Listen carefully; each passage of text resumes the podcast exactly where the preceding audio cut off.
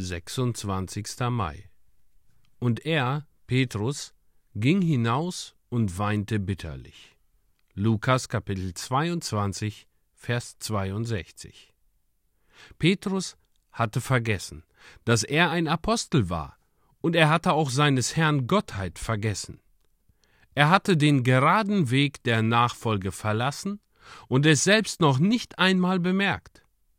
Der Blick des Herrn brachte ihn zu sich und bewirkte, dass Petrus seine Selbstsicherheit verlor. Er hatte sich in des Hohepriesters Hof begeben, aber nun ging er hinaus. Er hatte keine Gefahr gespürt, obwohl er sich in der schlimmsten Gesellschaft befand. Was fragte er nach der Magd, die die Tür hütete? Gewiss war er zu sehr ein Mann, um auf ihre Bemerkungen zu achten. Was fragte er nach den Männern, die um das Feuer herumstanden? Es waren raue Gesellen, aber er war ein Fischer gewesen und durchaus imstande, es mit den Knechten des Priesters aufzunehmen. Aber jetzt ist das Selbstvertrauen geschwunden. Der Herr hatte Petrus angesehen und Petrus mied jedes fernere Wagnis.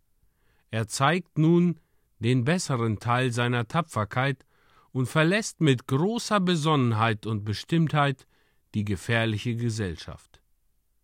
Wiederbelebung der Gnade im Herzen gibt der Vermessenheit den Todesstoß. Der Palast, in dem es seinem Herrn so schlecht erging, war kein passender Platz mehr für ihn.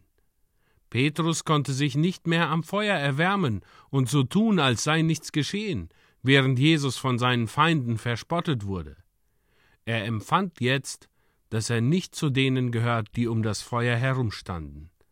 Er hatte nichts mit ihnen gemein, und eiligst verließ er ihre Gesellschaft.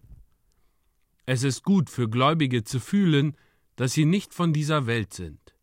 Meidet den Ort, wo ihr gefallen seid. Geht hinaus, auch wenn ihr das gemütliche Feuer verlassen müsst.